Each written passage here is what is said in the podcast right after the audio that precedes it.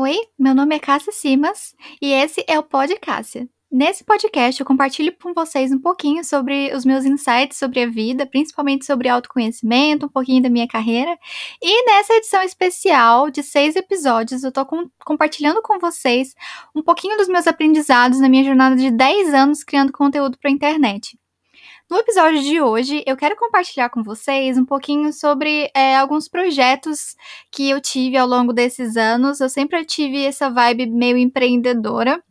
E eu tive alguns projetos que é, não deram certo, alguns projetos que deram certo e outros que foram evoluindo ao longo dos anos. E é isso que eu quero compartilhar aqui com vocês hoje. Sejam muito bem-vindas a mais um podcast.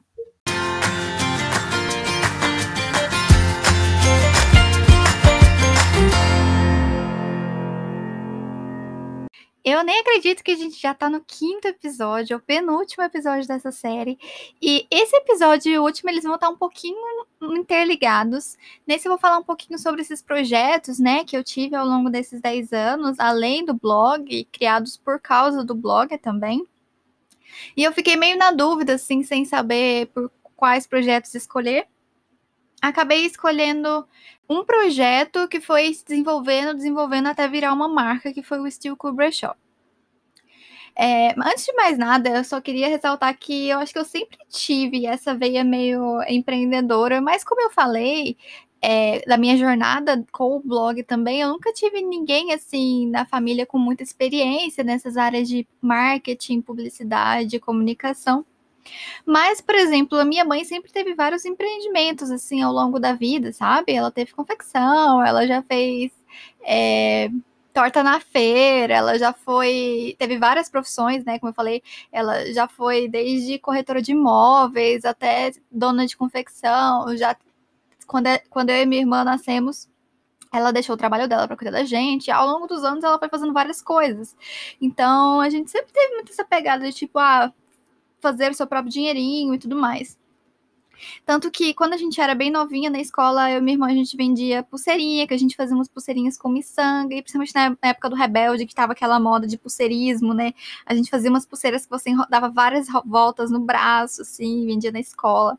Daí minha mãe comprou pra gente um curso de é, que tinha aqueles telecursos, sabe? Que você comprava um kit com vários vídeos. Hoje em dia é muito comum, né? A gente ficar vendendo, assistir curso digital, ficar comprando esse tipo de curso na internet. Quando eu era bem novinha isso não existia.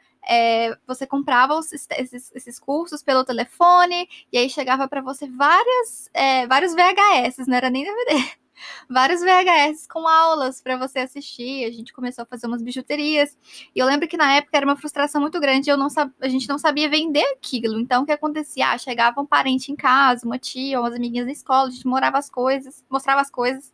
E eu lembro que eu ficava muito puta, ficava muito irritada que, por exemplo, às vezes as pessoas, tipo, ah, umas tias vinham e falavam assim, ah, que bonitinho. Não, continua, viu, menina? Mas não comprava, sabe? Ninguém comprava, eu não entendi porque as pessoas não compravam, a gente ficava chateada e largava de mão o projeto. Mas não é isso que eu quero falar aqui, mas só para vocês terem um pouquinho da, de ideia de como isso tudo começou.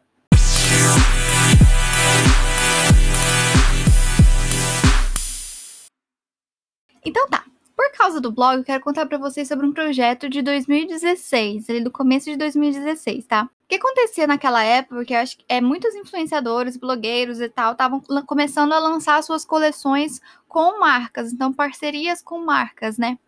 E eu inventei de, de querer fazer uma coleção, eu tava dando um upgrade, assim, no meu quarto, fazendo de assim, uma mini reforma. É, o que aconteceu lá em 2014, 2015, eu pintei o meu cabelo de rosa, e depois ele ficou cinza. E essa mudança drástica no visual, eu tava num processo muito grande de tentar me encontrar, de qual era o meu estilo e tal.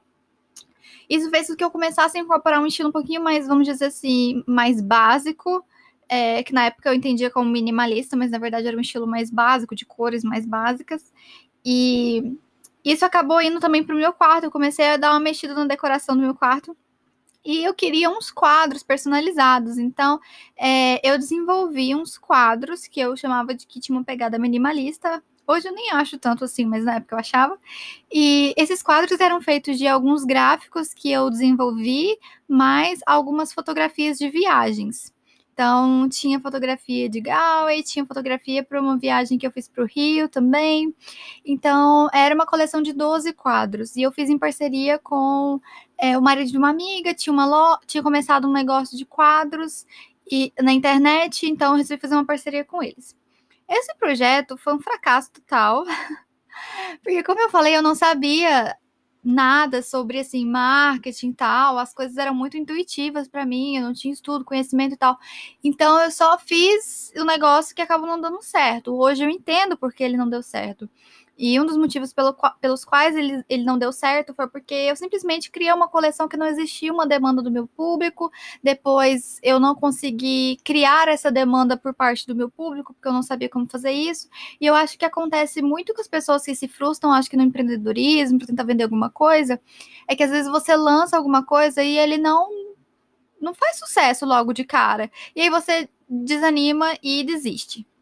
Então, essa é uma coisa que eu aprendi ao longo do, dos anos, assim, com esse projeto específico, a não desistir logo de cara, entender um pouco melhor o que você está fazendo. Hoje, com a formação que eu tenho, eu tenho mestrado em marketing digital, né? Então, eu evolui bastante. eu consigo entender muito desse projeto, mas é, fico feliz de ter feito, fico feliz de não ter, de não ter dado certo, porque eu acabei aprendendo muito. O segundo projeto que eu quero falar para vocês é sobre meu, a, a minha jornada dentro do da moda sustentável, vamos dizer assim, tá? É, em 2018, eu lancei o Steel Cool Brochure, e ele foi um projeto que deu muito certo, mas o que eu queria trazer para vocês aqui hoje é o porquê que ele deu certo, tá? Então, assim, lá em 2015, eu estava fazendo é, meu projeto final na faculdade de arquitetura, né? Então eu resolvi fazer um projeto que unisse arquitetura e moda e quis unir também, estudar e unir mais sobre moda sustentável. Então, o projeto que eu desenvolvi era um projeto que é, dava suporte para o consumo local, para a facção em Goiânia. Então, Goiânia, se vocês não conhecem, é, é, um polo têxtil muito importante no Brasil, tá? Não tem só vaca em Goiânia, não é só pecuária, é um polo têxtil muito importante no Brasil. Então, o meu TCC foi baseado nisso e usei todo esse meu conhecimento, todos esses estudos para criar um projeto arquitetônico. O que eu mais gosto no meu projeto, é, nesse projeto em si, é, nem é o projeto arquitetônico em si. Eu gosto de como ele foi apresentado. Eu criei um modelo de revista. Eu não quis apresentar um caderno de TCC, aquele chato de formatação que eu acho chato. Eu criei uma revista para explicar o meu projeto, que eu achava que tinha tudo a ver com moda, e enfim. Então começou mais ou menos ali, né? E aí começou também que nessa época, em 2015, é, a gente teve uma viagem com a faculdade para o Rio de Janeiro. E eu não tinha muito dinheiro para ir nessa, nessa viagem. Então, o que, que eu fiz? Resolvi vender umas coisas no Enjoei. Então, peguei umas coisas minhas, na época eu tinha o perfil no Enjoei, coloquei umas coisinhas lá e vendeu. Consegui fazer um pezinho de meia para viagem, mas ainda não era o suficiente. Então, o que, que eu resolvi fazer? Vou fazer um bazar. Por quê? Porque muita gente estava fazendo bazar, né? Tem muita blogueira que tem bazar aí até hoje. Acho que não com Covid, né? Mas tem essa tradição de fazer bazares e tudo mais. Então, eu resolvi fazer um bazar que eu chamei de Bazar do Desapego. A primeira edição do Bazar do Desapego aconteceu ali em março de 2015 e o que, que eu fiz? Meu namorado, na época, tinha um estúdio que é, também tinha um espaço grande para poder fazer festa e tal, que era o Capovo Estúdio. E como tinha aquele espaço ali, eu resolvi, ah, por que não fazer o evento aqui?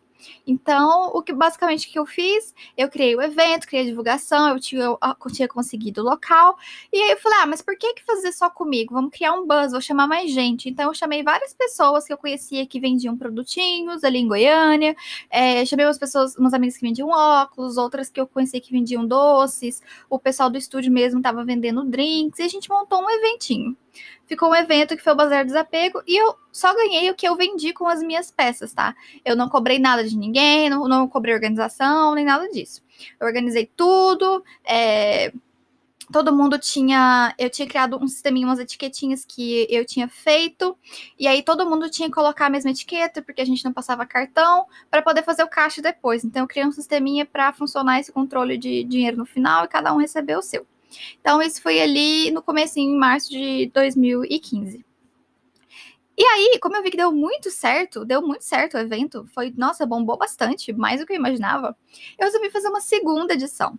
Foi então que em agosto de 2015 teve a segunda edição do Bazar do Desapego, e também foi lá no estúdio, também foi no Cafofo, e dessa vez eu tinha aprendido várias coisas com o primeiro evento, né? Então estava mais preparada para o clima, é, que a gente tinha feito primeiro numa área aberta, e o sol estava muito quente, estava ficando muito complicado, tinha muita gente, então assim, eu consegui é, melhorar um pouquinho algumas coisas a partir do primeiro evento, no segundo evento. E aí, nesse segundo evento, eu já comecei a cobrar uma comissão por conta de todo o trabalho que eu tinha com a organização do evento em si, que era muito trabalhoso.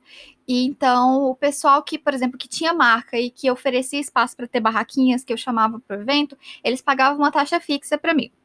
E aí, várias pessoas, né, que viram o sucesso da primeira vez também, viram que ia ter o segundo, queriam vender peças, desapegar de peças, sabe? Então, pessoas começavam a me procurar, tipo, ah, eu queria desapegar disso aqui também, não sei o quê. Então, o que eu comecei a fazer? Eu comecei a aceitar essas peças de outras pessoas, mas o controle ia acabar sendo feito comigo e tal, então eu cobrava um percentual de, acho que 20%. Olha, se essa peça sua vender, 20% do valor é meu, beleza? Beleza. E foi assim que eu consegui organizar a segunda edição do evento, que também foi outro sucesso, deu muito certo. E foi assim que meio que foi começando essa minha vibe de é, trabalhar um pouquinho com esse negócio de roupa de segunda mão, brechó e tudo mais. E aí, em 2016, eu consegui terminar meu mestrado, né? Terminei meu mestrado, não, eu consegui terminar minha graduação na faculdade. Eu terminei ali em novembro de 2015. E aí, em 2016, eu tava pensando o que fazer e tal me graduei, tive minha, minha colação de grau na faculdade em abril e eu estava planejando fazer uma outra edição do Bazar em agosto.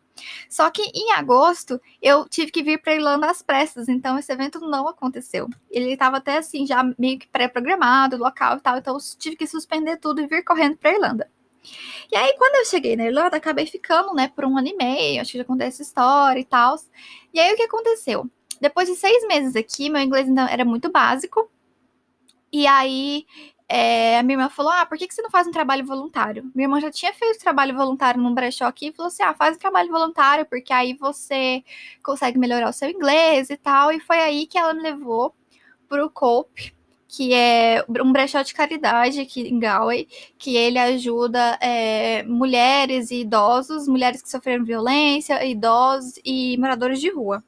Então, todo sábado, por nove meses, eu estive ali dentro do COPE, trabalhando, melhorando meu inglês e aprendendo bastante sobre esse universo do second hand, né, de, de, roupas usadas e tudo mais. Então eu pude entender de, um pouquinho melhor como que funcionava a triagem, como eles especificavam as coisas, o tipo de coisa que as pessoas buscavam, os diferentes perfis de pessoas que compram em brechó. Então foi um período de muito aprendizado e assim, eu trabalhava uma vez por semana no sábado à tarde. E era isso, sabe? Nesse período também é, foi quando eu pude montar assim minha primeira vitrine, né? Eu fui ganhando é, confiança dentro do, do, do espaço, do, do brechó em si. É, no final, quando eu estava quase saindo, eu desenvolvi vários ensaios. Então, inclusive, hoje a gerente desse brechó ainda é uma amiga nossa e tal, ainda, ainda, ainda, tenho, ainda tenho contato com ela. Inclusive, desenvolvi os meus primeiros ensaios como, assim, stylist, vamos dizer assim, para o brechó. Inclusive, o que eu fiz com a Nicole é o meu favorito, assim, foi o primeiro que eu fiz e foi incrível. E aí eu usava muito o que eu ouvia das pessoas no blog com o que eu aprendi ali. Então, por exemplo, o primeiro ensaio que eu desenvolvi, eu quis desenvolver esse ensaio para treinar o meu, meu olhar, né, como styling, como juntar peças, porque eu ouvia muito das pessoas que como que eu consegui achar coisa legal em brechó, porque era muito difícil. Então, falei, ah, então peraí. Peguei e montei um ensaio fotográfico só com peças que eu juntei, é, que eu selecionei lá dentro do Cope. Inclusive, esse ensaio que eu amo, que eu falei para vocês, tem lá, dentro, tem lá no, no meu site, no cassiasimas.com.br, tem esse ensaio lá e eu amo muito ele, ele ficou muito legal. E aí tá, fiz mais esses ensaios, voltei pro Brasil, então em dezembro de 2017 eu voltei pro Brasil, e aí eu já tava assim meio decidida que eu ia voltar para Irlanda em, é, em, pouco tempo, porque eu queria voltar para fazer o meu mestrado e tudo mais. E aí eu comecei, eu tive um episódio de depressão, então fui diagnosticada com, eu voltei em dezembro, mas fui diagnosticada com depressão ali no comecinho de abril de 2018. E uma das coisas que mais me ajudaram assim a sair da depressão foi um suporte, né, da família, dos amigos e muito trabalho. Eu acho que eu me enfiei até demais, assim, sabe? Quase tive um burnout, pra ser sincera. Eu trabalhei assim, nossa. Eu não, não quero nunca mais trabalhar na minha vida tanto que eu trabalhei naquele ano, porque assim não era saudável. Mas foi necessário para mim, porque foi o que me ajudou a sair da depressão. Então, é, eu comecei, por exemplo, a acompanhar a Carol, que é minha amiga, que é dona da Elástica, que é uma loja de óculos e tem algumas roupas também. Então, eu comecei a acompanhar a Carol numas feiras que ela fazia em Goiânia. Então, ela fazia umas, umas feirinhas em que ela levava os óculos dela e eu ia para acompanhar ela nos finais de semana. Até que um belo dia, no final de semana, a gente estava em uma dessas feirinhas e tinha algumas marcas de brechó com umas banquinhas lá também. E eu tinha, tipo, 200 reais na minha carteira e eu acabei fazendo muitos achados nessas banquinhas de brechó lá em Goiânia. E eu me lembro que eu ainda ouvia muito dos meus seguidores, das pessoas falando: ah, você tem muito estilo, você usa, é, você consegue usar essas coisas legais de brechó porque você comprou um brechó lá fora, aqui no Brasil não tem essas coisas e tudo mais. E aí, que foi nesse dia que eu falei: nossa, era tanta coisa legal, eu comprei com 200 reais, e me deu um clique, assim, sabe? Que eu falei, é isso, gente. Então, eu acho que o problema não é que no Brasil não tem, eu acho que as pessoas não sabem garimpar. Não tem esse olhar. E se elas gostam do meu estilo com as coisas que eu uso, com esse meu olhar, eu vou pegar esse meu olhar, com toda essa experiência que eu já tenho, que é, por exemplo, os nove meses de trabalho voluntário, os eventos que eu já tinha feito, né, do brechó, e vou é, criar uma marca. E vou criar uma marca um, um, brechó que vai ter essa identidade. Opa, mas peraí, antes de eu continuar falando sobre como surgiu o Estilco Brechó, tem uma coisa que eu esqueci aqui de falar para vocês. Quando eu voltei para o Brasil dia, em dezembro, é, eu voltei dia 12 de dezembro, e na mesma semana eu tinha programado a terceira edição do Brechó. Gente, como que eu esqueci de contar isso, né? É, e aí aconteceu a terceira edição do Brechó, tá? E essa edição foi a maior edição que eu já fiz foi a edição que deu mais que fez maior sucesso, assim, que deu mais retorno e, e, eu fiz uma edição com influenciadores, então eu consegui uma parceria com um local diferente que foi no CCB do Jardim América. Então, foi realmente um processo assim de, de negociação para conseguir o espaço. Então, eu consegui o espaço de graça. É, chamei minhas amigas influenciadoras que tivessem estilos diferentes, corpos diferentes do meu também, porque eu acho que agregar, né, ter mais opções de produtos e também ajudava na divulgação do evento. Então, assim, não era só eu divulgando, tinham mais blogueiras da cidade divulgando. E dentro desse evento, como era próximo do Natal, a gente também fez uma campanha de arrecadação de brinquedos. Então, quem levasse um brinquedo ganhava um cupom de desconto que podia usar na, nas compras ali. E a gente doou esses brinquedos para um, uma casa de caridade para as crianças no Natal. E esse foi o primeiro evento que a gente já estava passando cartão também. Então, assim, foi um evento maior, foi um evento mais organizado e foi um evento que deu muito certo. Então, corta, volta lá pro meio de 2018 de novo, em que eu tive esse insight de, tipo, vou lançar a minha marca. Então, assim, não foi de um dia para o outro, eu quis fazer isso do nada, assim, né? Foram vários anos já dentro desse universo, né, de mercado de roupa de segunda mão, de como esse é um mercado que estava crescendo, ainda está crescendo muito e ainda tem muito potencial, não só no Brasil, como fora do Brasil, tá? Então, eu resolvi fazer essa marca. Mas ele não seria um brechó qualquer, tá? Então, o que que tinha de diferente no Steel Cool? O Steel Cool é, por incrível que pareça, foi uma marca que eu tive facilidade, assim, foi mais fácil para mim achar o nome. E eu amo o nome, Still Cool. Eu gosto até mesmo da identidade visual que eu criei para ele e tal. O maior diferencial desse brechó é que ele teria a questão do olhar, da curadoria mesmo. E eu queria que as pessoas olhassem para as peças ali como se elas tivessem e tivessem um desejo e sentissem como se elas estivessem olhando aquelas roupas que a gente vê nas revistas de, de moda, sei lá, numa Vogue da vida, numa Glamour, etc. Que a gente vê aqueles editoriais ali, vê aquelas peças e muitas vezes, nossa, eu quero usar isso aqui, né? E a gente vai nas letrinhas miúdas e vê que a gente pode comprar nada. Mas a maior diferencial que eu queria era esse, que ia ser a minha curadoria, que ia ser o meu olhar nas peças e que ele ia ter esse approach fotográfico, visual muito forte, para que as pessoas tivessem um desejo para aquela roupa sem saber que ela era é, necessariamente usada Então, esse era o maior diferencial do brechó. Fora isso, outras coisas que eu implementei também. Todas as roupas, elas eram vinham com uma tag que tinha nas roupas com tamanho e etc. Era uma tagzinha que servia como cartão da marca e também servia como tag para as roupas. E era feita de papel semente. Então, isso quer dizer que era mais sustentável. Então, a pessoa podia plantar a tag da roupa dela, que ia nascer uma plantinha. Eu não lembro mais qual plantinha que eu tinha escolhido, mas era uma semente de uma flor. Então, essa era uma das coisas. Outro fator também que tinha é que todas as peças elas eram lavadas, passadas. Eu comprei um aromatizante especial, porque eu adorava entrar em loja que tivesse cheirinho.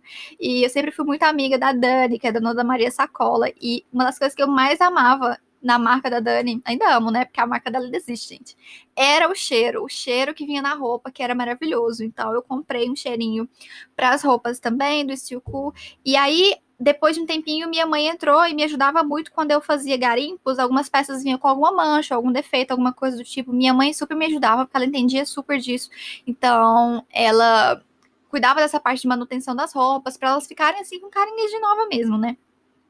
E aí a gente lançou a primeira coleção e foi um sucesso. Em seis meses a gente tinha mais de mil seguidores no Instagram. E aí a Carol, essa minha amiga, né, ela acabou abrindo um espaço, né, uma lojinha colaborativa. Então não era intencional, o objetivo era que a marca fosse online apenas e acabou sendo online e também tendo uma arara num espaço físico, né?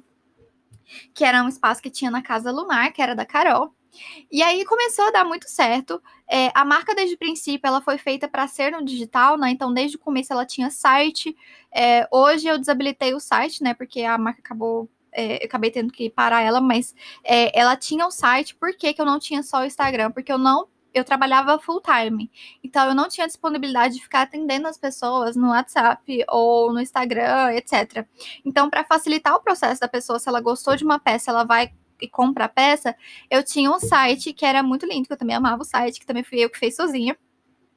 E a pessoa podia simplesmente ir lá e comprar a peça que ela queria. Então, eu fazia toda a curadoria das peças, cuidava das peças, era fotógrafa dos ensaios, então por causa disso, minha mãe também tinha. A gente tinha um quarto sobrando lá em casa. Minha mãe deixou eu usar de estúdio. Falou: não, minha filha, pega isso aqui de estúdio para você. Então eu tinha um guarda-roupa velho quebrado em que eu colocava assim as mercadorias. Comprei uns, uns metros de tecido em Campinas e eu pendurava assim num, num vagão um varão de cortina e fazia como um fundo infinito e tal, e chamava as minhas amigas para me ajudarem para ser modelos é, dos ensaios. E depois eu editava todas as fotos, eu fazia a parte de Instagram, eu subia as fotos para o site, eu fazia tudo assim. Acho que a única coisa que eu não fazia era modelar, porque eu não conseguia ainda, não tinha como.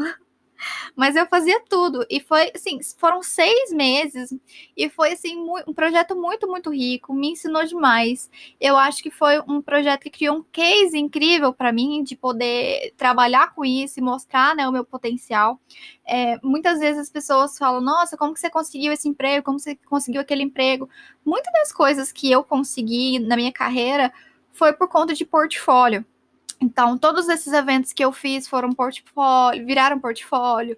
É, a própria marca do Steel Cool virou um portfólio. Meu trabalho voluntário virou um portfólio. E eu acho que tem muito isso, sabe? Tudo que você faz na sua vida pode ser aproveitado para alguma coisa. E às vezes a gente entra muito nesse looping, né? De tipo, ai, é, não sei o que eu tô fazendo da minha vida, tô perdendo meu tempo. Não, você não tá perdendo o seu tempo. O que você estiver fazendo hoje, com certeza pode te ajudar num, num, projeto futuro, sabe? Por mais que hoje eu não trabalhe com arquitetura, eu sou muito grata de ter feito faculdade de arquitetura, porque me ajudou em muitas coisas e me ajuda até hoje, sabe? Então, assim, o Cool foi um projeto incrível que infelizmente eu tive que pausar ele é, porque eu vim para o mestrado, né? Em fevereiro de 2019 eu vim para o mestrado. Inicialmente a intenção era de tentar continuar, mandar coisas daqui para o Brasil, minha mãe me, me ajudar na administração e tal, mas acabou não dando certo, porque eu não conseguia ter foco. Eu tinha dois empregos, fazia aula de inglês meio período e não conseguia administrar tudo isso e ainda ter uma marca, sabe, que dependesse de mim, burocracia de ter que enviar peça daqui e tudo mais. E eu não tinha muito dinheiro, né? Porque quando você é intercambista, imigrante, você não chega assim fazendo dinheiro.